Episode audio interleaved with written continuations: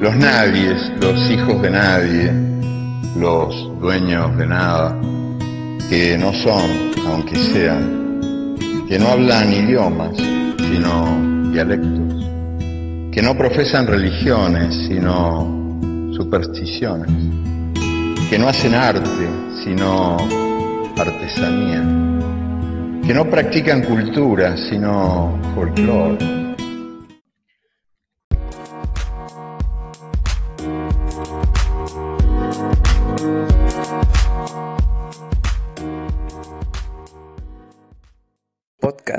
Alas Verdes.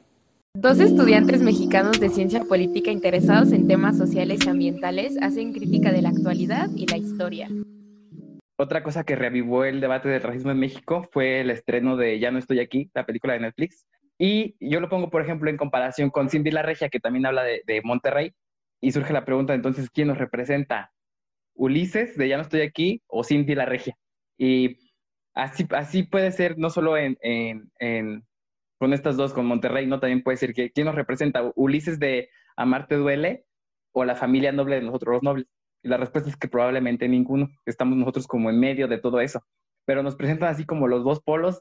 De un lado los pobres y, nos lo presentan de una forma que nos da miedo ser pobres, ¿no? Y los ricos, pero los ricos así como de forma, ay, qué divertido debe ser rico, pero son blanquitos y yo no soy blanco, entonces, pues yo no soy ninguno de los dos. Pero esa búsqueda de representación de quién nos representa precisamente va a, la homogeneidad de la sociedad que debe haber, eh, de una raza, incluso hasta, podríamos llamarlo de una clase, para tratar también el tema de, del clasismo, sin darnos cuenta de que al final seguimos siendo eh, no ninguna sociedad en, en, el mundo en todo este tiempo que llevamos hasta el 2020 eh, ha sido eh, heterogénea, eh, ha sido homogénea, perdón, siempre hemos sido heterogéneos, siempre desde toda la vida, desde todas las culturas hemos sido heterogéneos. Y en sociedad somos más heterogéneos, incluso una misma sociedad nacional llega a ser heterogénea. No podemos negar la realidad de lo que se vive en Monterrey, en, el área de, San Pedro me dijiste que es, me parece que el municipio más rico de, al menos de América Latina, o al menos así lo, lo, sí, presenta. Sí, no solo el más rico, sino también el más caro para vivir. Sino también las realidades que se viven en cualquier eh, eh, colonia de cualquier ciudad de, la que tú digas, porque incluso dentro de las ciudades, de todas nuestras ciudades vivimos, ahí están esas colonias donde se ve reflejado precisamente esta diferencia que hay entre el norte mexicano y el sur mexicano. ¿Y a qué aspiras tú? ¿Y quién nos representa? Me parece que cae en lo mismo, en, en justamente evidenciar esa homogeneidad a la que buscamos aspirar como sociedad y que sin darnos cuenta el nacionalismo nos ha metido en la cabeza que tenemos que ser homogéneos, tiene que haber algo en el que todos estemos en la misma línea y todos nos comportemos de la misma forma y lo demás lo rechacemos, generando el clasismo y el racismo del que estamos, del que estamos hablando.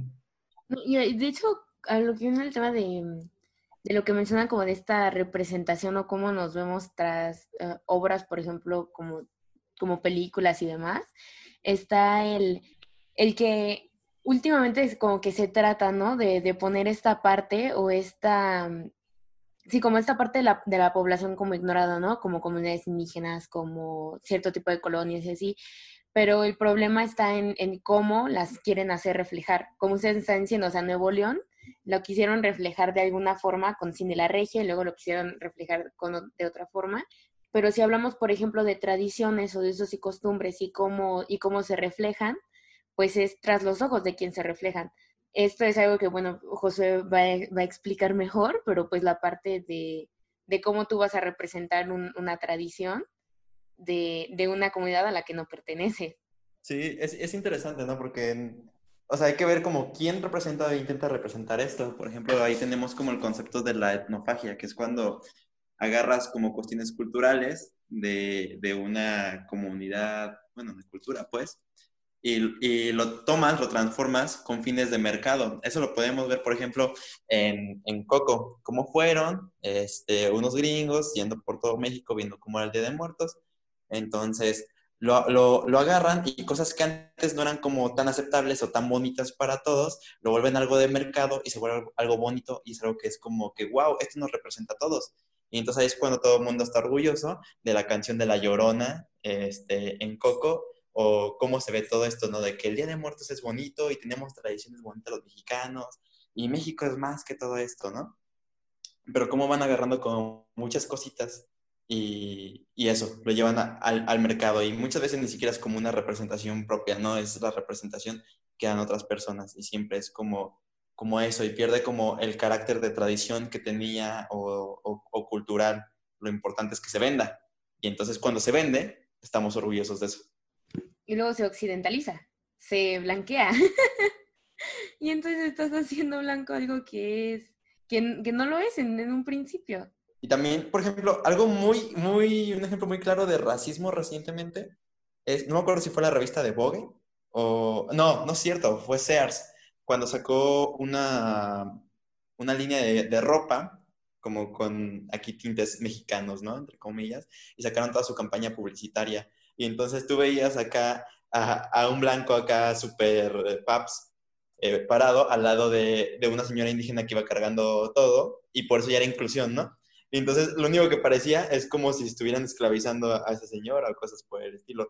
Pero es como tomar las cosas y lo pones así como de que ah, ahora estamos orgullosos de la gente indígena que tenemos, no importa que parezca que lo estamos esclavizando, pero este, la gente empieza a comprar las cosas cuando quien las porta es un hombre blanco, o que se vea guapo, ¿no? Que se vea aceptable, que parezca grande telenovela, y ahí sí es cuando puedes usar, por ejemplo, este, pues esta es como ropa típica, ¿no? Y, se vende y así.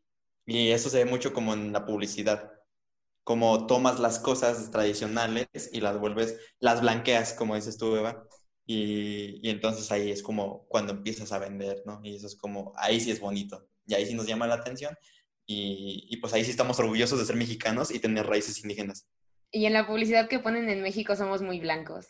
Asocias estos, estos productos con los que te lo muestran, ¿no? Con la publicidad. Por ejemplo, a mí me tocó escuchar este, un, un, un, comentario de una vez que, que, me puse una guayabera que compré en, eh, en Veracruz y que me dijeron, ay, dos tonos de piel más blanco y parecerías gobernador, y dos tonos de piel más oscuro parecerías el indio Tizoc.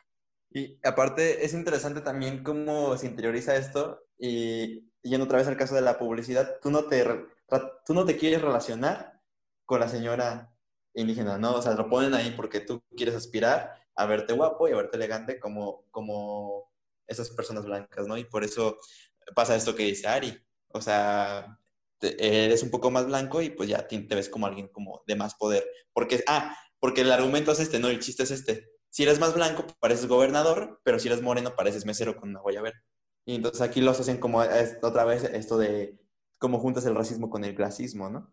Y otro caso de, de racismo en, en, los medios fue, por ejemplo, en un comercial de la Guelaguetza, creo que del 2000, no me acuerdo si del 2013 o 2015, donde para promocionar el Festival de la Guelaguetza de Oaxaca, iban dos turistas de tez blanca caminando así como por el medio de las calles de Oaxaca y así. Y luego en la siguiente escena eran las indígenas eh, este, oaxaqueñas vistiendo a la mujer blanca de India Tehuana, como si, o sea, como, como en esa época en la que las mujeres tenían la, la mucama que te vestía y todo, ¿no? Como si estuviera a su servicio y, criticaron mucho ese comercial de racista, pero luego tuvimos como este pequeño progreso donde el siguiente comercial de, de la Guelaguetza ya estaba protagonizado por Yalitza Aparicio y que también se empezaron a quejar un montón de, de eso, ¿no? De que, ay, te le quieres acercar a Yalitza en la Guelaguetza y te cobra 500 pesos por foto. Cuando si fuera, por ejemplo, Cristiano Ronaldo y te cobra 500 pesos por foto, ni le piensas y los pagas. Ah, yo, dos cosas con lo, que dicen ahorita que de verdad es increíble ese racismo que tenemos aquí en México, que no nos damos cuenta, eso es lo peligroso, que no nos damos cuenta que, que lo tenemos. Cuando surgió la semana pasada toda esta polémica eh, por la cancelación de, de, la, conferencia que iba a haber de CUNAPRED, eh, hicieron, no sé cómo, cómo estuvo, cómo fue organizada, pero igual otra videollamada donde está Chumel, eh, y otras eh, personas más. Solo ellos dos puedo identificarlos ahorita.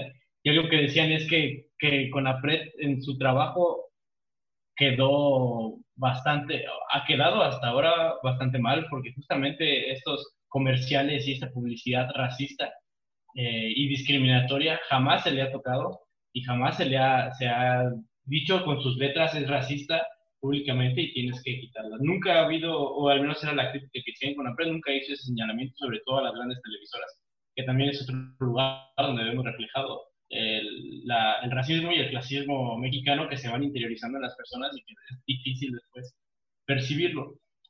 Con el caso de Yalitza, a pesar de que ha sido una persona bastante exitosa, que pasó de, ser maestra ahora a estar en, en, Hollywood y en demás eventos grandes, y no, se, no nos sentimos eh, identificados con ella o no tenemos esa aspiración a, a ser como ella, a, incluso a no reconocerle su trabajo, porque no nos representa físicamente, fisionómicamente, para no hablar de, de eh, racialmente, no nos representa, porque su fisonomía no es algo a lo que aspira el nacionalismo mexicano. El nacionalismo mexicano aspira a una blanquitud, a un mestizaje donde la, la parte blanca sea la que, o la parte europea o española sea la que predomine sobre sobre la indígena y que los rasgos fisonómicos sean precisamente el de alguien europeo o blanco eh, o de ojos de color. Pero la fisonomía que tiene Yalitza al momento de, no ser esa fisonomía a la que se aspira, deja de ser algo que nos representa y por eso me parece que genera tanta polémica en, en los medios y tantas críticas negativas que ha habido a pesar del gran trabajo que ha hecho. Su físico es algo que te toma en primer lugar cuando se toma una plática más que el, el, trabajo que ha desarrollado en ese tiempo.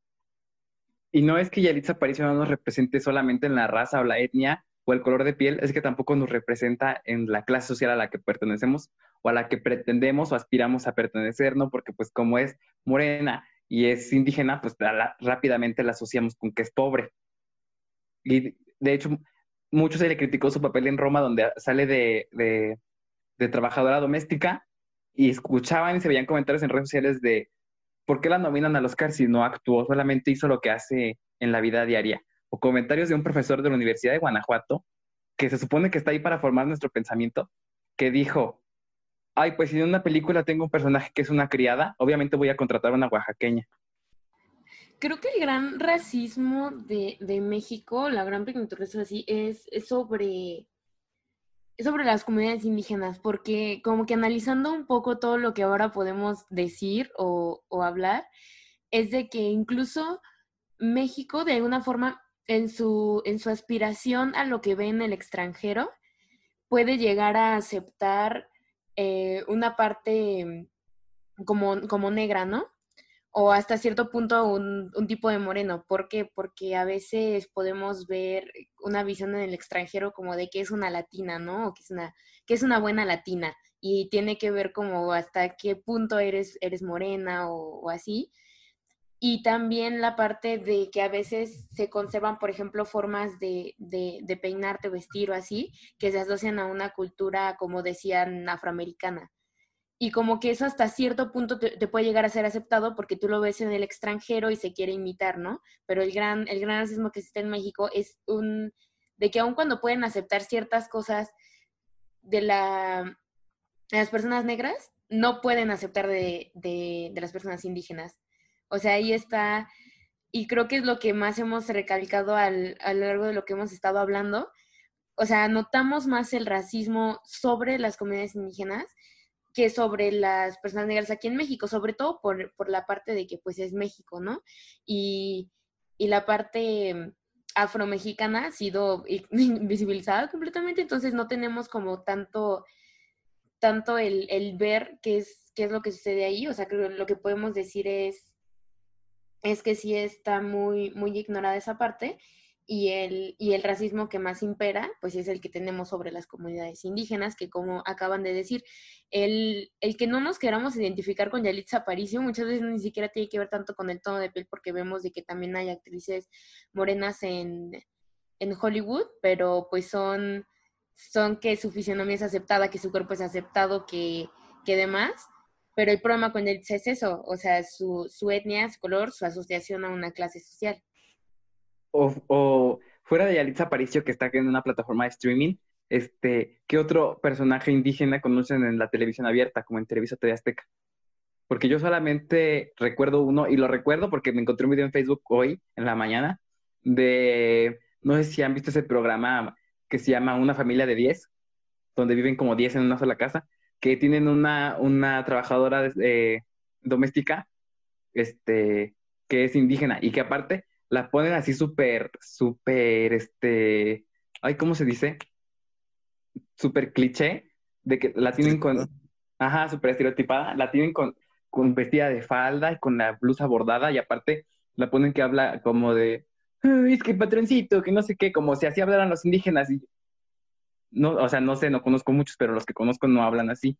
Y aparte, cuando se refieren a ella dentro del programa, lo hacen como en el video que me encontré yo en Facebook, decían la prima peluda de Pocahontas o el hijo del indio no sé quién. Aparte le dan como ciertos tintes, así como si su normalidad fuera la torpeza, ¿no? A todo este tipo de personajes indígenas que representan en la televisión, como el caso de la India María también. Sí, siempre los ponen como, como tontos y que si les da bien es por, por, así como por pura suerte. Entonces, tampoco tenemos representación indígena en televisión abierta y la representación, por ejemplo, ah, representación asiática y negra ni se diga, pero representación ya de las tonalidades de los que sí nos podemos considerar mexicanos porque somos mestizos, este, pues nada más fíjense a, quién le dan los papeles protagónicos. Los blanquitos de las telenovelas son los buenos y los morenos son los pobres. Y no solamente en las películas, y aparte nos venden la idea de que si eres pobre, pues este, te aguantas, ¿no? Te tocó y tienes que ser pobre pero honrado, como en las películas del cine de oro. Y ya últimamente con estos programas de una familia de 10 o vecinos e incluso la familia peluche, que nos quieren vender la idea de que sí, e, eres pobre, pero pues da risa ser pobre, ¿no? Lo hacen de una forma risible como para hacerlo más digerible y te conformes con eso. Este, antes de terminar con ese tema de la representación en televisión, pues no solamente va como a los indígenas, ¿no? Sino a, los mestizos de morena, de cómo son también estereotipados muchas veces como si fueran, o sea, en la televisión abierta vemos un chorro de blancos y así como bien güeritos a todos los personajes de telenovelas, los supergalanes, ¿no? Y pero los que son morenos, son los que interpretan a los ladrones, a los asaltantes, a todo ese tipo de personas, ¿no? Como que se asocia inclusive como si fuera lo malo o lo delincuente. Sí, por ejemplo, en telenovelas como Mariela del Barrio, cuando Talía era Mariela del Barrio y era pobre vivía en la basura, era morena. Y ya cuando le hacen eh, la transformación, como que se le aclara el, el, el, color de piel. Y el otro personaje moreno que sale en esa novela y que puedo identificar ahorita rápidamente, porque pues hace mucho que la vi, era a la trabajadora doméstica de Soraya Montenegro, que al final resultaba que era su mamá, que a ella la presentan, eh, era morena, era criada de forma despectiva y aparte era bruja, como si no se pudieran dedicar a otra cosa que no fuera la brujería, los trabajos domésticos o a robar. Y bueno, ¿no creen de que, de que esta parte de que en los medios nos quieran presentar como como dice Josué, una que están más inclinados a la parte como delictiva y todo eso y que los quieran pintar de esta forma, no vendrá un poco asociado como a, a querer que, las, que la sociedad digiera esa imagen para que entonces no puedan juzgar lo que, lo que después está haciendo, que pues es toda esta super violencia policíaca que hay, que también podemos como dentar más en, pues en ciertos espacios y, y con personas con, con características y con, con, piel, ¿no? Piel no blanca. Esto me, me, refiero porque, bueno, no sé si, si hayan leído o escuchado la parte de las prisiones en, Estados Unidos y que y que ahí ves como muchas personas negras porque se asocia a la idea de que tú ves que se sentencia con mayor severidad, a que se arresta de forma más continua, a que, o sea, lo podemos ver con el caso de George Floyd, o sea, se detuvo porque se creyó de que había pagado con un billete falso, o sea, que es muy continuo como la policía busca arrestar o encarcela o demás a, a personas de la comunidad negra. Y entonces eh, los encarcela y están en la cárcel un tiempo, un periodo, salen y después no consiguen empleo, no eh, se, ven orillados, vaya otra vez como una, una, vida delictiva entonces. Y, y, entonces se vuelven a arrestar y vuelven a prisión y luego si salen libres, eh, vuelven y es un, y es un círculo repetitivo en el que los van arrestando y de esa forma se aseguran de que mucha parte de esa comunidad quede en las cárceles y así se aleja de la sociedad en general. Y que esto también, si, si, si lo observamos, se da en México, ¿no? Estas, estas personas, esta parte de la comunidad que es como más morena o como ustedes dicen que, que se asocia con esto, están, están en prisiones y, y otra vez es es de que se condena y las condenas son más severas y son más largas y bueno, se persiguen más, se, se hace lo que sea para arrestarlos y entonces también es una, una forma de alejarlos de, del resto de la sociedad y de ir apartando los, los cuerpos o las personas incómodas. Ah, yo creo que sí se aplica. Aquí en México también la, la, teoría de la prisión que dices, porque a lo mejor aquí en México no vemos este el abuso policial tan este evidente como en Estados Unidos, porque pues la mayoría somos morenos, pero sí, o sea, en cuestión racial, pero sí se da, por ejemplo, este, cuando, cuando hay denuncias sobre usurpación del espacio público en los centros históricos de las ciudades, y va la policía a retirar a los, pues a quienes usurpa el espacio público, por ejemplo, con los restaurantes que tienen sillas en, en las banquetas, van y le dicen, ah, pues por disposición oficial tienen que retirar sus sillas. Pero cuando van con el indígena que vende, este, nopales o que vende artesanías o eso, son agresivos, los golpean, les quitan su mercancía y se los llevan. Y si ya no los vuelves a ver. Y aparte los, los, los, se da el caso, porque aquí en San Luis de la Paz se dio con un chichimeca, de que los meten a la cárcel con cargos que ni al caso como narcotráfico y secuestro, porque les ponen, les firman su, los hacen firmar su acta condenatoria, no sé cómo se llame, y como no saben hablar español y no les dan intérpretes, pues eh, o sea, les ponen ahí el, cargo que ellos quieran.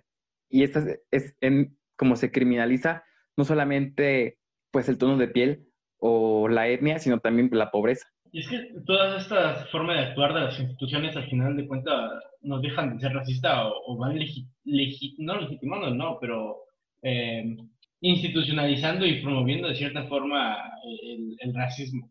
Eh, y ahorita, Eva, con lo que mencionabas de las cárceles, me acordé mucho de lo primero que mencionaba sobre cómo se va diferenciando en el espacio público las zonas donde viven, ¿no? La zona urbana y, y, la periferia, y cómo se van generando, eh, las personas que viven ahí eh, se fueron formando, eh, Bauman es el que le diría hiperguetos, van haciéndose los guetos, así como los guetos que conocemos que se formaron de los judíos, sobre todo en Varsovia, por ejemplo, que era el gueto más grande en la Segunda Guerra Mundial eh, igual se vuelven a hacer estos hiperguetos donde se van juntando o incluso forzando a establecerse en ese punto a las personas que, no son, que son indeseables para la, la sociedad en la que se encuentren, ya sea de migrantes, ya sea de indígenas, ya sea en términos clasistas, eh, de, una, de un nivel socioeconómico bajo, que eso ya te da el motivo a decir que son delincuentes todos y que esas colonias son peligrosas y que nunca entres ahí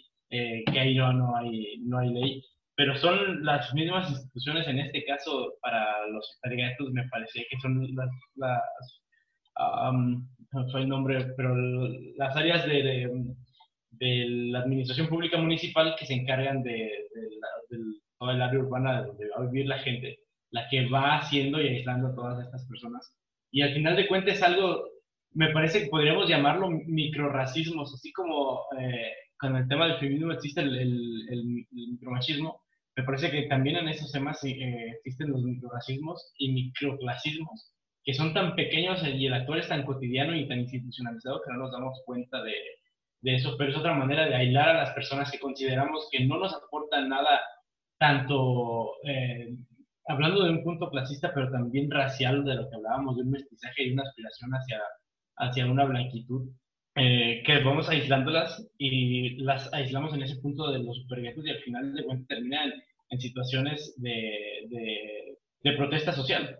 Son hartas de esa situación y tienes que levantarte. Fue, por ejemplo, lo que pasó en, en, en el 94 con, con, el levantamiento zapatista. Hay un hipergueto en el sur del país, donde todas las comunidades indígenas o la mayoría están concentradas allá y han sido aisladas allá. Igual, igual que, por ejemplo, en Estados Unidos, que es otro país donde el tema está muy, muy reciente, eh, las comunidades indígenas están aisladas solamente en las reservas naturales. Y ese es su hipergueto donde se encuentran y no pueden, o es mejor que se encuentren ahí para no mezclarse con la demás población y mantenerlas eh, invisibilizadas por un tema de raza, que no representan la raza nacional de cada, cada país del que Pues aquí en México también se dan los, los, como, los guetos, o sea, como tú dices, que en el sur del país, por ejemplo, aquí en San Luis de la Paz está la comunidad eh, chichimeca, aquí al, para el noreste del municipio, y están este, prácticamente aislados, y solamente los ves acá en el centro histórico cuando bajan a vender los nopales o las biznagas y eso, ¿no? Y aparte la gente pasa y los ignora y los casi los pisa y, o sea, y le vale, ¿no? Porque como están invisibilizados, como dijo es, este eh, Eduardo Galeano, están ninguneados. Tanto que nos referimos a ellos como los indígenas o los, o, los chichimecas, pero, o sea, ni siquiera nos referimos a ellos como con su nombre, porque como aquí es un pueblo chiquito, pues todo el mundo sabe el nombre de todos. Y a ellos allá ni quien los pele, ni, ni nadie sabe sus nombres que sí, están excluidos en estos guetos y somos nosotros mismos quienes nos excluyen. Por ejemplo, aquí en San Luis de la Paz también se dio el caso de que los, los indígenas de la comunidad chichimeca se reunieron con la que en ese entonces era este, diputada local, creo que fue por ahí del 2015, a exigir mejores este, oportunidades de trabajo, ¿no? Porque pues ellos están normalmente relegados a labores domésticas o a recolección de basura en la calle, de barrenderos, o a vender este, los productos del, del, campo en las calles. Y cuando ellos fueron, y que se dio en el Congreso del Estado de Guanajuato, no fue aquí en el ayuntamiento, fue hasta la capital del Estado, cuando ellos fueron a pedir este, las mejores oportunidades, lo que le respondió la diputada fue, ¿para qué piden trabajos para los que no están capacitados? Mejor quédense en el mercado y que no se pierda la bonita costumbre de ver indígenas vendiendo nopalitos. Literalmente dijo eso. Y ese es solamente un caso, porque en Guanajuato capital, siempre poniendo ejemplo de lo que no hay que hacer, este, quisieron a los indígenas prohibirles eh, transitar por el centro de, la ciudad porque se veía feo el centro histórico, con indígenas ahí vendiendo artesanías. ¿Eso cuándo fue? No sabía de eso, de lo de Guanajuato. Ay, no me sé la fecha exacta, pero sí sé que es real. Ajá, fue, yo creo que, ay, no me acuerdo, fue la década pasada, entre 2010 y 2019. Pero bueno, ¿qué esperabas de la ciudad que quiso prohibir los besos en público porque eran faltas a la moral? Ah, Guanajuato, orgullo de México. Por eso Eva y yo somos de Salamanca, España, no de Salamanca, Guanajuato. Mira, yo no sé de qué estado están hablando ustedes. Bueno, y añadiendo, como, bueno, como uno de los puntos finales, pero claramente no menos importante, cuando unen los factores de que hay, está la parte de, de raza y la, el color de piel y etnia, y luego está la clase, la clase social, pues hay un factor que se une también, que es el género, y que pues podemos hablar de que si hay cuerpos discriminados o relegados, o sea, o sea siempre va a ser uh, aunado, pues las mujeres, ¿no? Y aquí es donde podemos hablar de, pues de lo que se volvió el feminismo negro y también el que se volvió el feminismo borderline o, o el feminismo de comunidad. Porque, bueno, haciendo un, un, pequeño mm, como remembranza histórica, pues recordemos que la primera ola de feminismo como tal, pues fue, o su, mayor representación fueron las sufragistas, ¿no? Y entonces era la parte de conseguir el voto y, y demás, y después pasó a la segunda ola, que para mí la segunda ola fue pues prácticamente crecer de una forma muy, muy teórica, porque ya es cuando vemos un feminismo de la igualdad, eh, así liberal o, socialista, con otros feminismos de la diferencia, como, como el ecofeminismo o feminismo radical. Pero lo que, en lo que siguen coincidiendo siempre estas, estas dos olas y pues todas las, las teóricas de las personas de academia que hablan sobre feminismo, era que pues eran mujeres europeas principalmente, blancas, heterosexuales. Entonces veíamos de que, de que el feminismo incluso estaba muy sesgado sobre, sobre privilegios que se tenían por, por clase y color y demás. Y entonces ya pasamos al, a que las comunidades ya tienen su identidad y empiezan también a formar su teoría del feminismo desde su identidad. Y entonces es donde estamos viendo el, el feminismo negro, y también el feminismo de comunidad, ah, recordando pues esta parte del, del, feminismo, bueno, de las comunidades indígenas y de, de, las mujeres. Y cuando hablamos de, de, estas personas, estamos hablando de que pues, las mujeres no blancas sí sufren esta doble discriminación por su género y por, y por su color de piel, ¿no? Y sus demandas se vuelven diferentes. Entonces, a partir de que se pueden apropiar de un, de un propio tipo de feminismo, es que pueden empezar a exigir las demandas que ellos tienen, porque no es lo mismo lo que se pueda sufrir una mujer blanca lo que pueda sufrir una mujer negra. Siempre hay que recordar que cada comunidad tiene sus demandas distintas. Y en el caso de las comunidades indígenas, pues podemos apropiar un feminismo de comunidad, un, un ecofeminismo en algunos casos, pero sigue siendo lo mismo. O sea, vemos de que está, o sea, apunta a esta doble discriminación.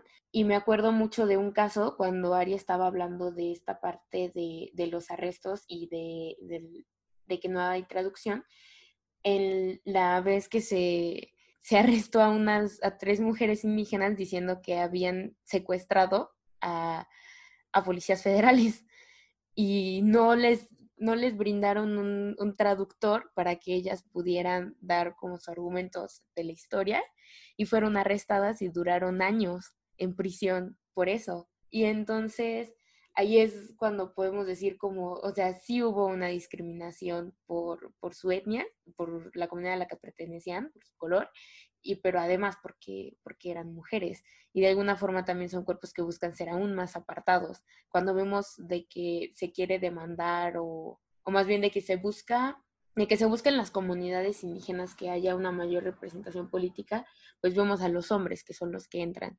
Y entonces se culpabiliza porque o sea, la población se, se siente súper progresista en el género cuando se trata de juzgar las, las tradiciones indígenas y decir que los indígenas son son súper machistas y misóginos y demás, y no ni siquiera se da una lectura de las propias costumbres. Entonces, me, me, uh, me parecía muy importante tocar este tema porque creo que sí hemos estado hablando a lo largo de toda esta, esta charla, de este podcast, también desde una visión muy, muy, muy, muy androcéntrica, porque creo que estamos hablando mucho de, de hombres. y entonces, también, también un poco cómo está este foro, pues quería agregar al tema pues lo importante que es, que es reconocer esta, esta lucha aparte que también ha sido para las mujeres negras y para las mujeres indígenas, porque aunque creemos de que o decimos de que hay una, una lucha y un movimiento que va avanzando por los derechos de los negros, de los indígenas y demás en México, pues ha sido muy diferente luchar por sus derechos para los hombres que para las mujeres. Pues nada más para mencionar, porque no quiero este, apropiarme del discurso, ¿verdad? Este, tener en cuenta que eh, las principales defensores de derechos humanos indígenas en México y creo que en Latinoamérica eh, son mujeres, ¿no? O sea, yo sé, sí hay hombres este, involucrados, pero las más importantes son mujeres como Rigoberta Menchú o como la, este, este, la comandanta, este, ¿cómo se llamaba la del ejército zapatista? Ah, la comandanta Ramona. Ajá, la comandanta Ramona y también este, en el caso del, del afrofeminismo, fueron, el, fueron los movimientos afrofeministas los que le dieron visibilidad a las poblaciones negras en América Latina. Creo que lo único que, que yo puedo decir eh, un poco al respecto en esto, eh, hay un libro eh, que se llama Negro como yo, de John Griffin. Para mí es uno de los mejores libros que yo he leído sobre, sobre racismo. Es una etnografía que hace John Griffin, aunque aquí hay un poquito de conflicto porque lo que él hace es, este, él es una persona blanca, eh, pero que reconoce el racismo que hay en Estados Unidos en el siglo pasado. Eh, el experimento que él hace lo hace, si no mal recuerdo, unos meses antes de la muerte del asesinato de Martin Luther King.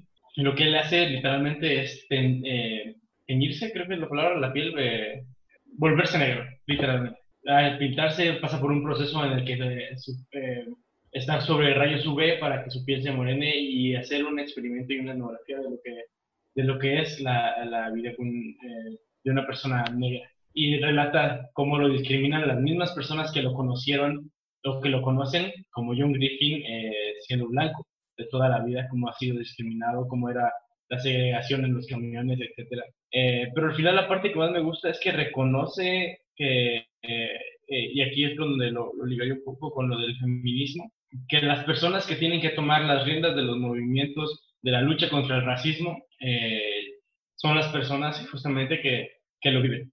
Y aquí me recuerdo un poco también el caso de, de Chumel y, y, y. Chumel, por un lado, tenemos una persona blanca, que ya eso te da un gran privilegio, hombre. Y por el otro tenemos a, a, Tenor, eh, que es una persona que ha relatado la discriminación que ha vivido por su fisonomía. Y sin embargo, el que se indignó acá fue Chumel, cuando desde mi punto de vista, eh, por lo que yo leí en, ese libro de, de, Negro como yo, eh, Chumel nos iba a dar tal vez desde una perspectiva, desde lo que él como ve el racismo y tal vez incluso nosotros ahora estamos hablando de cómo vemos nosotros el racismo, no tanto de cómo, cómo se vive, pero es muy diferente el que una persona eh, afromexicana indígena estuviera aquí con nosotros y hablándonos de su perspectiva real. Al final de cuentas, eh, al igual que en el feminismo, son, eh, y como las mujeres, son las personas eh, que han sido discriminadas por raza, quienes me parece que tienen que estar al frente de, estos movimientos y ser la, la cara de, de, los movimientos y hablar. Porque a veces hablamos nosotros que estamos estudiando tal vez desde el lado de la academia, ¿no? Ya plasmándonos como, como futuros licenciados y esto, pero a veces nos gana la soberbia y era lo que decía el, libro. Al final, lo que hicieron los negros en Estados Unidos fue sacar incluso a los mismos profesores de las universidades, profesores blancos, y poner a profesores negros a que enseñaran la historia de los negros ahora, desde una perspectiva de los negros, no desde una perspectiva de un profesor blanco que tal vez tenía toda la intención de ayudar, pero que no dejaba de, tener, de estar sesgado por, su, por sus privilegios. Igualmente, los líderes de los movimientos tuvieron que sacar a muchos líderes de los movimientos que peleaban contra el racismo en Estados Unidos porque eran blancos y ellos se dieron cuenta que tenían que posicionarse al frente del movimiento. Entonces, solo eh, creo que eh, para mí creo que es bastante, bastante importante esa parte de, que de reconocer las limitantes que tenemos nosotros para tratar, eh, tratar del tema y darles el lugar que le corresponde a las personas que han vivido esta discriminación por género y por raza y ser ellas las que estén enfrente de, de todo esto. Creo que podemos ser partícipes, sin ninguna duda, eh, porque es un tema que nos incumbe a todos, pero las personas que deben de liderarlo son justamente ellos y ellas. Creo que me gustaría agregar un poco también a lo que dice Ari, también a lo que dice Yuka, que bueno, es muy curioso y voy a tomar como un espacio de crítica la parte de que es cierto, muchas de las representantes de, del movimiento indígena como de América Latina que más se escucha, pues es pues, la comandante Ramona, en este caso de, de México, eh, Rigoberta Menchú. Podemos pensar también en grandes personajes, mujeres negras, que, que fueron un aporte enorme, sobre todo en Estados Unidos, para, para pues, el avance en los derechos y buscan o se llega a ese avance de los derechos que buscaron o, en, en, conjunto hombres y mujeres negras y, y al final quien más disfruta de los derechos conseguidos fueron hombres, porque las mujeres no se dieron el espacio a que sus demandas fueran, fueran el, el foco de, de, la atención. O, poniendo un ejemplo, mientras que, no sé, en un feminismo blanco podías ver a, a, a mujeres demandando el ya no, el tener la decisión de ya no tener hijos porque pues ya no, ya no quieren o por sí, porque ya no quieren. Y por la otra parte podemos ver en un, en un feminismo negro cuando, cuando comenzó la parte de que demandaban el poder estar con sus hijos, porque se hablaba de una, una diferencia en el, en el ingreso y en, la, y, en, y en el espacio en el que las mujeres negras muchas veces se hacían cargo de la crianza de las mujeres blancas que, que, que les pagaban y entonces ellas no podían criar a sus propios hijos. Y ahí vemos una demanda específica de un grupo específico que no se atendió al momento en el que se avanzó en los derechos, ¿no? En su momento. Y entonces sí podemos decir de que muchos de los eh, mayores representantes de, de estas comunidades son mujeres, pero cuando logras esos avances para las comunidades, entonces se ignoran las demandas específicas para el grupo de las mujeres. Entonces me parece bueno o lo que se está haciendo ahora y se comenzó a hacer hace, hace un tiempo, que es de que ya las, el feminismo ya se está, o bueno, que dentro de esas mismas comunidades ya se están haciendo demandas aparte como exclusivas de las mujeres y, y digamos que se excluyen a, a, los hombres, pero pues por este pasado histórico, ¿no? De qué ha pasado cuando no se excluyen de estas demandas, que se les da prioridad a las demandas de los hombres. Entonces, mmm, no sé, nada más quería como que añadir a eso porque me, me hicieron recordarlo. Y, pues sí, la parte de hay que, hay que darle la voz a quien merece la voz porque, porque su voz es la que lo sufre. Entonces, creo que es una parte muy, muy importante.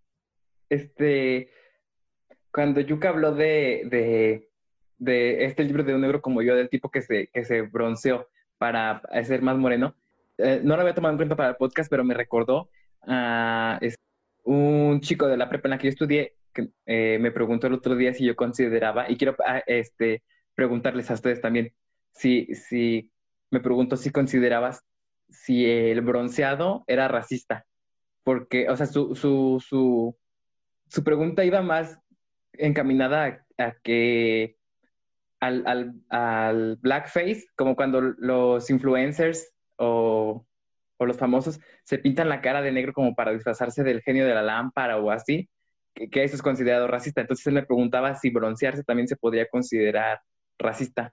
No sé, estoy pensando, pero así ahorita, ahorita en el momento yo diría que no. El broncearse. Porque debes ver como cuestiones de intenciones, ¿no? Sí. Y la verdad, no conozco como cercanamente a alguien que se broncee así y que sepa como por qué lo haya hecho o algo así. No conozco a nadie que lo haya hecho como intencionalmente, entonces no, no sé. Yo sí conozco, pero es que es muy extraño. No voy a decir nombres, ni siquiera voy a decir mi relación con esa persona para no delatar. Pero sí conozco a una persona que, que solía broncearse porque pues es, es muy blanca. Y era muy curioso porque ella es una persona que, que en su vida diaria aplica muchos microracismos, que sí me, me, agradó mucho el término microracismos porque creo que sí aplica, porque, bueno, es, es cercana a mí, entonces, como yo soy morena, pues sí me aplica pues digamos esos, esos microracismos como de, bueno, es que no te pongas esta ropa, no utilices tal maquillaje, o, ah, mira, con ese, no me acuerdo, la otra vez me dijo como, con ese labial te ves más morena. Y yo como, ah, pues, gracias. No sé, o sea, no sé qué tratas de referirte con ese tipo de comentarios, ¿no? Entonces ella es una persona así, pero ella procura o procuraba broncearse mucho porque ella le frustraba su color de piel. Entonces no te sabría decir si sí si, tiene que ver con eso, porque eh, por sí mismo me parece una contradicción y no sé si le pasa a muchas personas que se llegaron a broncear, el que no aceptan o no gustan de, la piel morena, pero al mismo tiempo se sienten frustrados con su piel blanca. Creo que ella es un pedo muy interno suyo. Cosas de gente blanca. Oigan, siguiendo con las preguntas, eh, hace unos días estaba recordando desde el libro, pero me surgió mucho el conflicto, ¿no? Porque, eh, por ejemplo, lo último que pasó así fue el caso con este al presidente de Canadá, Justin Trudeau. Eh, ah, ese, perdón por la pronunciación.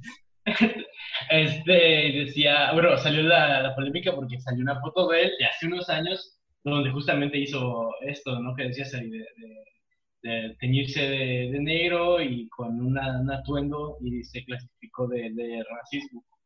Eh, y me surgió la, la cuestión porque la persona de John Griffin que les comento del libro justamente hizo exactamente eso, pero con una finalidad, eh, digamos, etnográfica de conocer, porque era un momento en el que un blanco, la sociedad blanca estadounidense no escuchaba a una, a una persona negra, entonces él quería justamente eso, que él teniendo ese privilegio de blanco donde iba a ser escuchado, poder este, eh, eh comunicar de una manera en la que su público que alcanzaba fuera mucho mayor por el privilegio de la en el que estaba.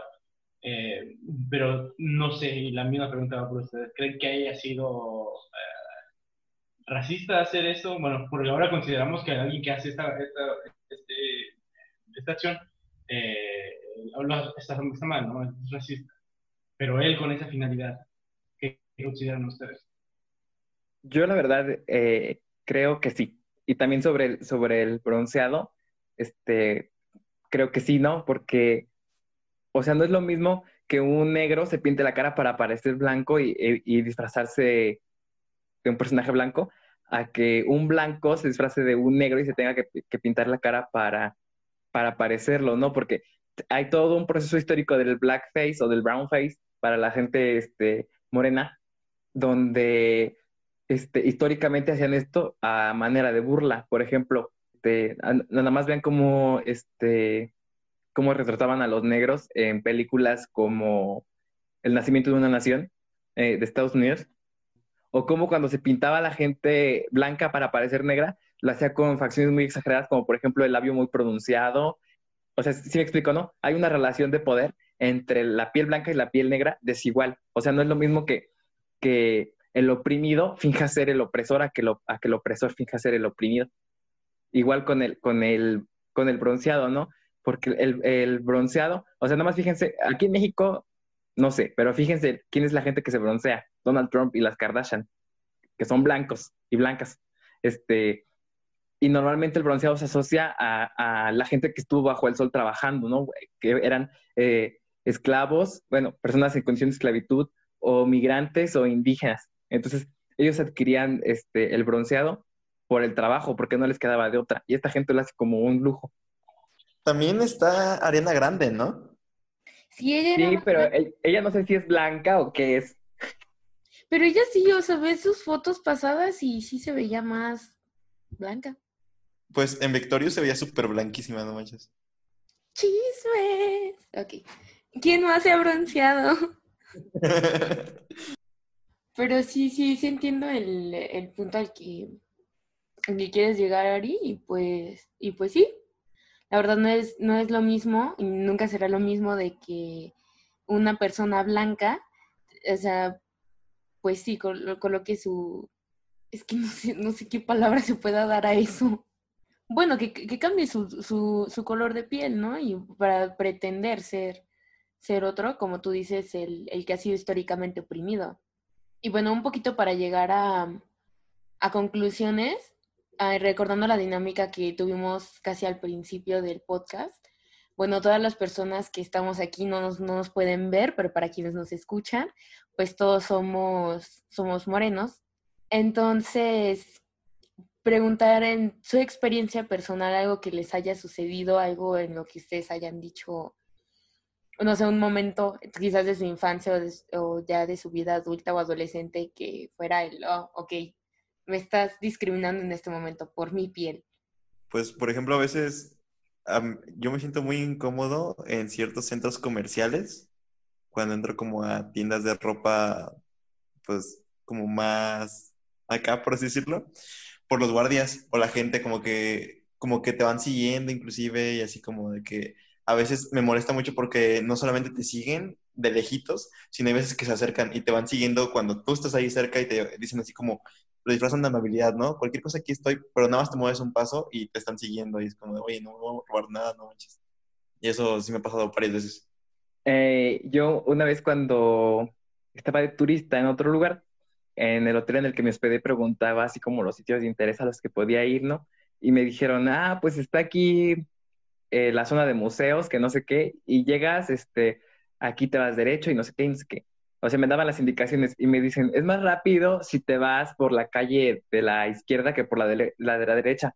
Pero si te vas por la calle de la izquierda, entras a un, a un gueto, así, así lo utilizaron esa palabra. Y el otro güey del hotel le dijo, ah, pero sí se puede ir por ahí, está moreno, no creo que lo asalten. Mm, yo creo que la misma que, que Josué, eh, para cambiar el lugar, tal vez en el banco, por ejemplo, eh, que igual vas, eh, y aparte de que te ven joven y estudiante y sin vida, eh, el, trato es muy, muy diferente y, yo creo que también algo que nos ha pasado a nosotros que estamos ya en, en, Guanajuato es que, o en mi experiencia personal, mi novia ya, ya es blanca, es güera, de cabello güero, entonces cuando yo voy con ella, ella está acá y andamos en Guanajuato o en cualquier otro lugar, pasamos por un lugar donde hay comida o algo así y todo el mundo nos, eh, invita a pasar, ya sabes, cuando pasas por San Fernando, me parece que es la plaza, este, donde están todos restaurantes, todos te invitan a pasar, pero ha pasado que voy yo solo o voy con otras personas de otra fisonomía eh, y el trato para nada es el, el de amabilidad de, ah, ven, pasa, ven a esto creo que es un, ejemplo bastante eh, reciente que podría poner de eso. Y también pasa como lo típico, ¿no? De que no te pongas eso porque te ves más moreno o así. Eso también es muy usual. Y me ha pasado eh, varias mí- veces. Porque te prohíban la entrada a un antro exclusivo. A mí no me ha pasado tanto como la cuestión de ustedes de los lugares o así, mm, o al menos no que yo, que yo haya notado o yo me haya fijado en eso, pero algo que sí me ha sucedido bastante, pues es en cuestión de, de maquillaje, tinte, ropa, accesorios que yo quiera ponerme, y es como la parte de que no, de que no lucen tan bien por, por la piel que llevo, o que, o que hacen que luzca más, más morena mi piel. Pero siempre, o sea, tardé años en darme cuenta que cuando me decían ese comentario lo hacían de forma despectiva.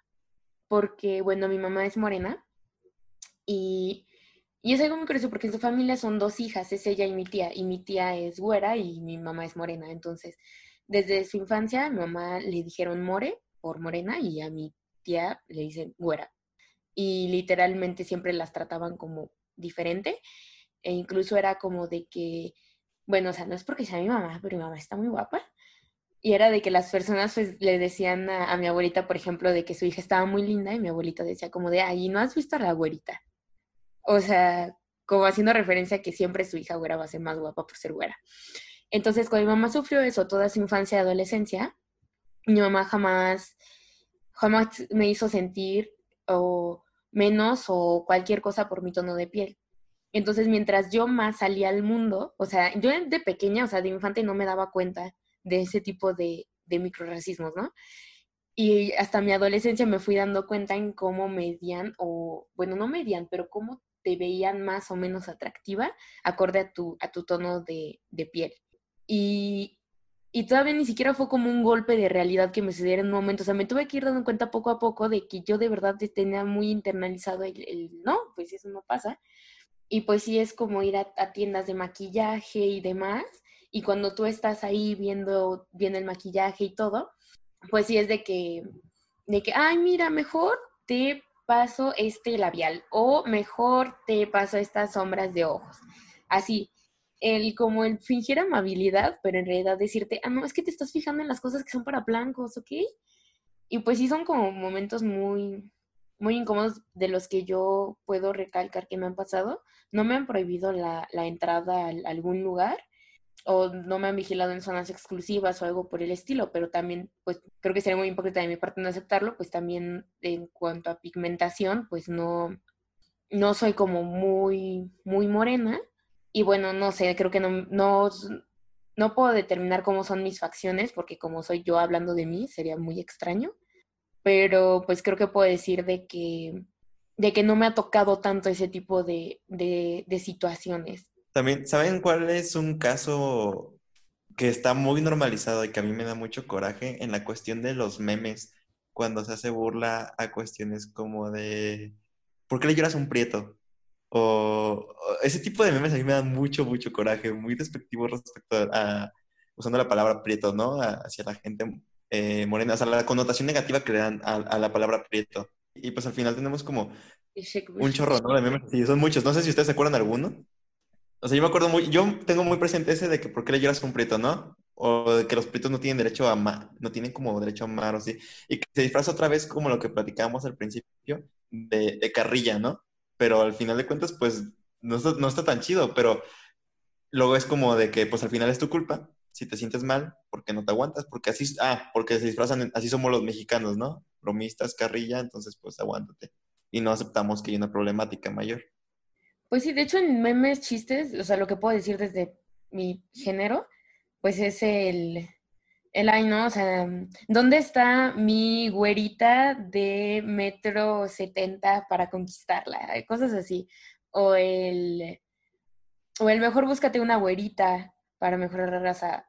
O, o el típico de que tienen que poner memes o referencias de, de mujeres ideales o así, y ponen mujeres blancas, mujeres güeras y que es una captura de pantalla de, de, una escena de padre de familia donde está así un güey con, con, con una cartilla que tiene diferentes tonos de, de colores y, que, y que dice, por ejemplo, este, Por ejemplo, en los tonos más claros aparece la serie de Netflix Elite y en los tonos más oscuros aparece Control Z. Eh, ¿Sí saben de cuál, a cuál me refiero?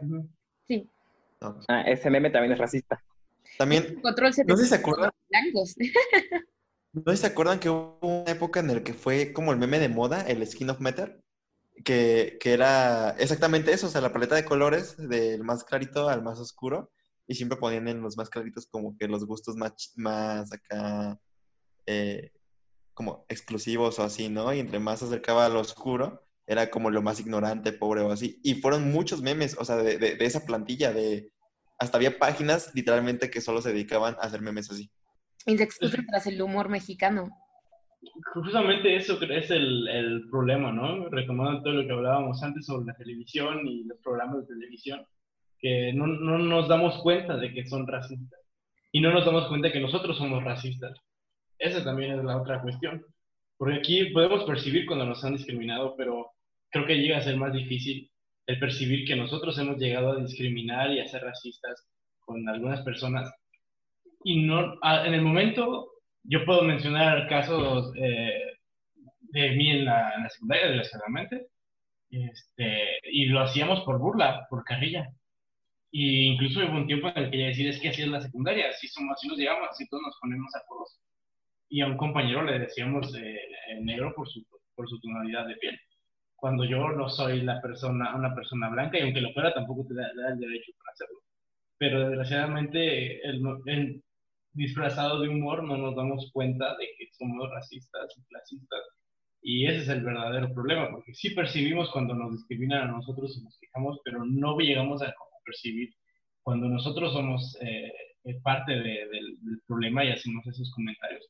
Creo que algo que me gustaría eh, dedicar un poco a los comediantes mexicanos es que en su excusa de- del humor no se dan cuenta de un factor súper clave, que es la parte de que ellos siguen siendo medios, ellos siguen siendo figuras públicas y que también a partir de lo que ellos puedan decir o expresar, están alimentando o haciendo más fuertes unas ideas, ¿no?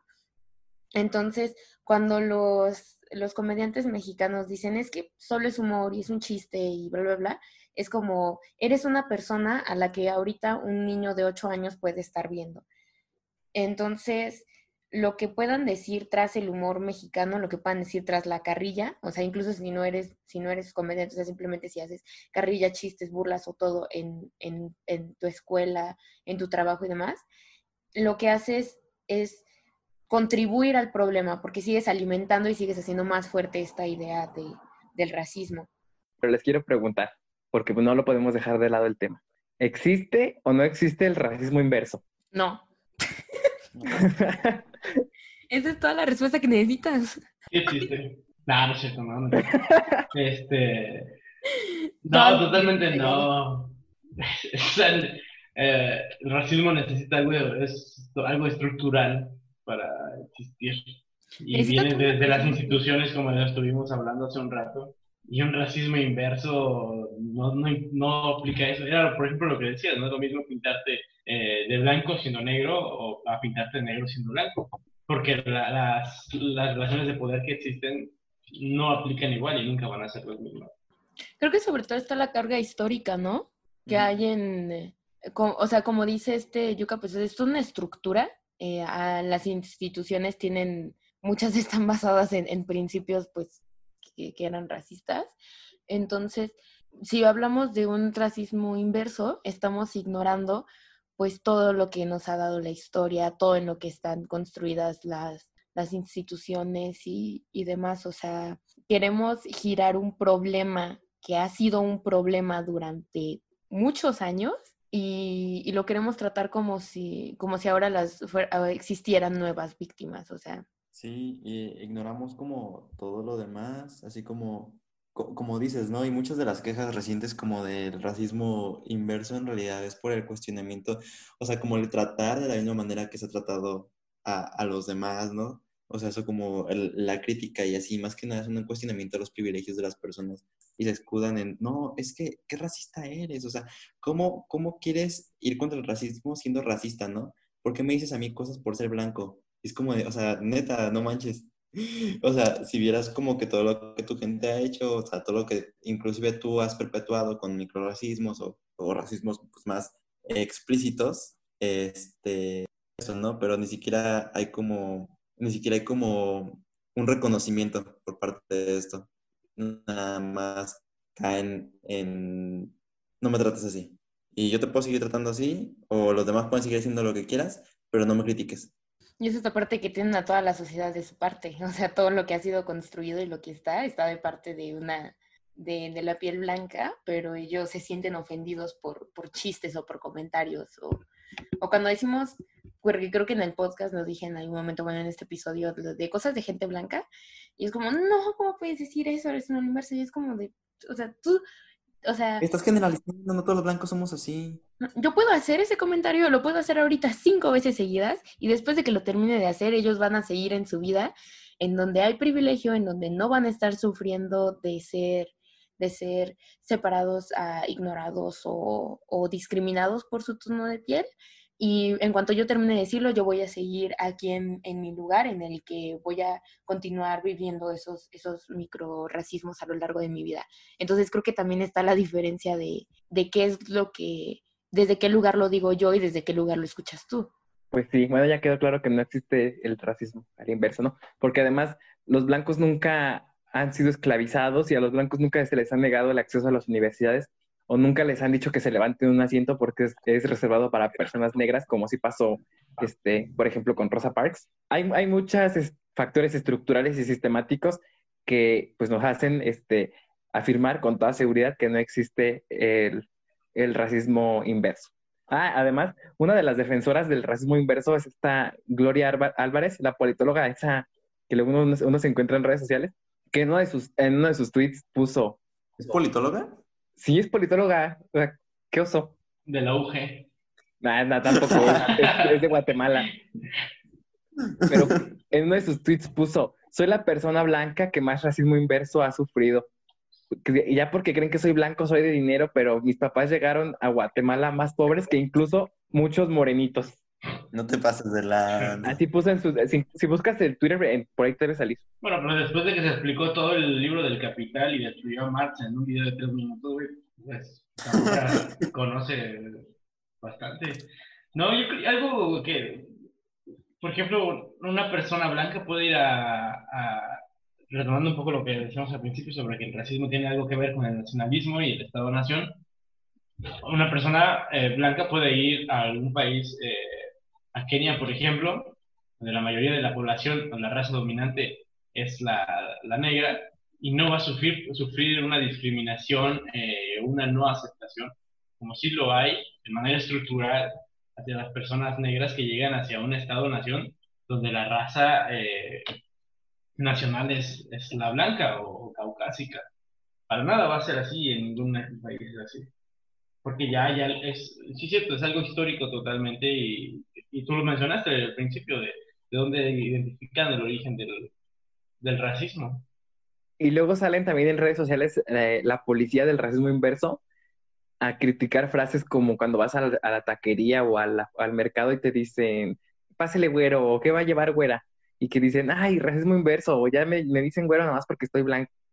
Este, y pues no es racismo, más bien es como, este, bueno, tal vez sí es racista la frase, pero no que el taquero que la, o que la señora que vende las frutas sea racista, más bien que en México el racismo es tan, tan cultural que el que te llamen güero en, en, el mercado es una categoría cultural, ¿no? Como que vas al mercado y te dicen güero y lo hacen para hacerte sentir como superior, ¿no? Como para que te, atraerte a que, la... pases a, a, que pases a comprarle a, a, ellos, ¿no? Porque cuando te dicen güero, uno rápidamente lo, lo, lo relaciona a, ay, soy superior al, al, al taquero o a la señora de las verduras. No, tú, tú. Es lo mismo que te digan, pásale mi güero a pásale mi prieto, ¿no? O sea, la connotación que se le da a la palabra no es la misma, claramente. Y en todo caso, el comentario que le hacen a ese de ¿qué pasó, güero? o algo así, a una persona güera, eh, ese caso, el comentario es racista de la persona quien genera el comentario, pero para nada están haciendo racista contigo como persona blanca y te están discriminando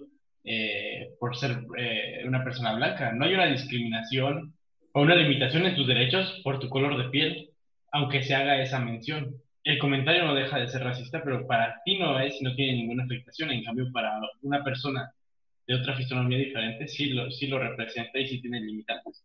Y mira, va a haber gente que va a decir respecto a esto así como, no, pues yo soy güero y sí me he sentido así en ciertas ocasiones o me ha pasado. Y puede ser que sí, pero no es lo mismo y es triste que a veces intenta inferiorizar como la lucha respecto al racismo, o sea, la lucha contra el racismo que se ha hecho contra la gente morena, contra la gente negra y así. Nada más por eso, ¿no? Porque si bien pueden existir actos individuales, pero no son su cotidianidad, no es algo sistémico. Pero es triste también como quieren opacar las demás luchas y quitar como restarle importancia a esto, o sea, que la gente este, intente eh, ya no ser discriminada por ser morena y, y, que en algunos casos sí haya como cierto, como crítica hacia estos privilegios blancos, pero a mí me molesta mucho como, digo, esa gente que, que es como, no, pero es que mira, a mi tía le pasó esto. Y es como, sí, o sea, tal vez sí le pasó, pero no es lo mismo, o sea, que le haya pasado una vez Cuando esto le pasa a todas las personas de, de, de, esta test, ¿no? En todo momento, en algún momento les ha pasado. Luego se quejan de que uno les responde, ah, ya cállate blanca. No, además es lo que es lo que Yuka dice, y creo que es como uno de los puntos más esenciales, es si tú sientes de que esos comentarios pueden ser racistas, no, nunca ha habido una, de que se te haya, de que se te hayan negado derechos en algún momento de historia o de tu vida, como, como es el caso de las personas no blancas. Entonces creo que ahí es donde, donde viene la parte de si no te está generando una verdadera afectación a tus derechos, ¿cuál es la parte de la que te estás quejando? ¿Un disgusto por comentario? Eh, o sea, el disgusto de comentarios es lo que menos nos preocupa a las personas no, no blancas cuando se trata del racismo. Pero bueno, creo que eso ya es como lo último. Entonces, ¿algo que quieran añadir a una conclusión? Pues que el racismo existe, está mal y que no lo sigan perpetuando, ¿no? Que le digan a sus amiguitos que pues no sigan haciendo chistes o compartiendo. Porque me ha tocado, por ejemplo, mucha gente que se está quejando como últimamente con el caso de George Floyd y así como que, como de este asunto del racismo, pero siguen como compartiendo memes racistas, ¿no? Como lo que mencionamos anteriormente, de que los prietos no tienen derecho a amar o cosas por el estilo. Entonces, pues también, que no dejen que, o sea, que también como cuestionen a sus amigos y amigas y a cualquier persona que haga ese tipo de cosas y también cuestionen a ustedes mismos. Y pues al final es algo que, o sea, intentar crear una mejor sociedad. También en nosotros, hacia nosotros mismos, pero también exigiéndole a los demás que no lo hagan. Y pues también este, aprovechar el espacio, ¿no? Como para este, ofrecer una disculpa si alguna vez, no, no sé alguna vez, ofrecer una disculpa porque yo sé que alguna vez, eh, eh, bueno, no voy a hablar por ustedes, pero eh, yo sí he hecho este, este tipo de comentarios, como yo he usado la palabra prieto como de forma peyorativa, o me he referido a cualquier persona de ojos rasgados como chino, entonces, que son comentarios racistas, aprovechar el espacio para pedir una disculpa por esto, ¿no? Porque pues no está nada más ese, como ponerme en, el papel de, del justiciero que voy a señalar todo el racismo que hay en México y no darme cuenta que yo también soy racista, porque si no voy a ser igual que Chumel Torres. Sí, yo suelo decir que realmente eso es lo primero que tenemos que hacer, darnos cuenta de, las cosas que llegamos a decir, de esos microracismos que llegamos a tener, que es difícil eh, identificarlos, pero que tenemos que darnos cuenta de y aceptarlos, porque a veces que no queremos dejar las cosas por la costumbre, porque creemos que es parte de nuestra cultura, es parte de esto, y, no por ser parte de la cultura significa que, que sea bueno y que es algo que tenga que durar. Si es algo que está incomodando y discriminando, tiene que, limitarse, pero sí es algo que tenemos que revisar, revisar todos. Y sobre todo, eh, creo que no, no dejar que las personas racistas, empezando por uno mismo, se sientan cómodas haciendo sus expresiones de odio, porque al final el racismo es una expresión de, de odio. Hay que, en mi consideración, hay que enfrentarlas, no de una forma violenta, pero sí nunca dejando que se sientan cómodas y que sientan que pueden expresarse y que aceptamos la forma de pensar, porque eso sigue perpetuando aún más la, eh, el racismo y la discriminación que, que, esto genera. En Estados Unidos hay un, un frente que se llama Black Bloc, eh, que cuando hacen las manifestaciones los de la extrema derecha, los supremacistas blancos y neonazis, ellos salen a confrontarlos de manera pacífica al principio y si es necesaria una confrontación violenta la utilizan como último recurso, pero justamente lo que buscan es que el fascismo que ellos, ellos, eh, que ellos generan y, divulgan eh, no se sientan cómodos, y que no se sientan cómodos desde la calle y manifestar esas ideas. Y es algo que en México tal vez no tenemos en ese nivel, pero sí estamos tan en la comodidad de poder compartir memes y hacer esos comentarios que es algo que tenemos que enfrentar en nuestra realidad. Y si el racismo existe, el racismo inverso no existe, y pues hay que darle, creo que es algo que podemos cambiar y que tenemos que empezar ahora antes de tener un problema más grande. Retomando lo que dice Yuka, es importante, es muy importante eso de que incomode, ¿no? Muchas veces para lograr un cambio hay que incomodar a los demás, incomodarnos a nosotros mismos. No es tan fácil, pero pues los cambios no necesariamente son como bonitos al principio porque pues alteran nuestro status quo, lo que estamos acostumbrados, pero pues al final es por un bien mayor, ¿no? Por una sociedad más justa. Sí, es importante recordar ser estos sujetos incómodos, atrevernos a hacerlo todo el tiempo. Aquellos que estén recordando que lo que tú estás diciendo, lo que tú estás tratando de expresar o lo que puedes estar comunicando a otras personas es ofensivo. O sea, y mm, es algo que cuesta trabajo, sobre todo por esta, por esta cultura del humor, del humor negro, en el que, bueno, en, lo personal, pues sí he sido muchas veces, pues quien dice esto es incómodo, o sea, lo que estás diciendo, pues, o sea, suena incorrecto, suena clasista, suena racista. Y al final de las 10 personas que estábamos ahí, las 9 me terminan diciendo a mí, es que es humor negro, tú no lo estás entendiendo. Y entonces es entender que tú no estás mal por darte cuenta de que algo está siendo, siendo parte de esta, de esta cultura racista y clasista. Y, y bueno, continuar con esto y continuar con la autorreflexión de nuestras acciones y de nuestro también pues privilegio, hay que aceptarlo, de ciertas personas. Y pues creo que esto es, fue todo por el episodio de, de hoy. Bueno, los dos episodios. Entonces, pues gracias a, a Josué y a Yuka por participar, por estar aquí. Sus aportaciones fueron muy fabulosas. Nos encanta tener invitados y, y, bueno, los invitados hoy fueron muy buenos, muy enriquecedores. Gracias. Muchas gracias por invitarnos. Sí, gracias por la invitación y, ojalá se repita otra vez. Estuvo bastante buena. Sí, aquí andamos, para lo que sea. Gracias. Ari, si vas a decir algo, esta oportunidad, y si no, qué grosero. Pues gracias por atender la invitación y gracias a los que nos escucharon y, y siguen con nosotros hasta el final, con nosotros hasta el final del episodio, porque creo que va a ser muy largo este episodio, o estos dos episodios si lo dividimos en dos. Hasta luego, gracias.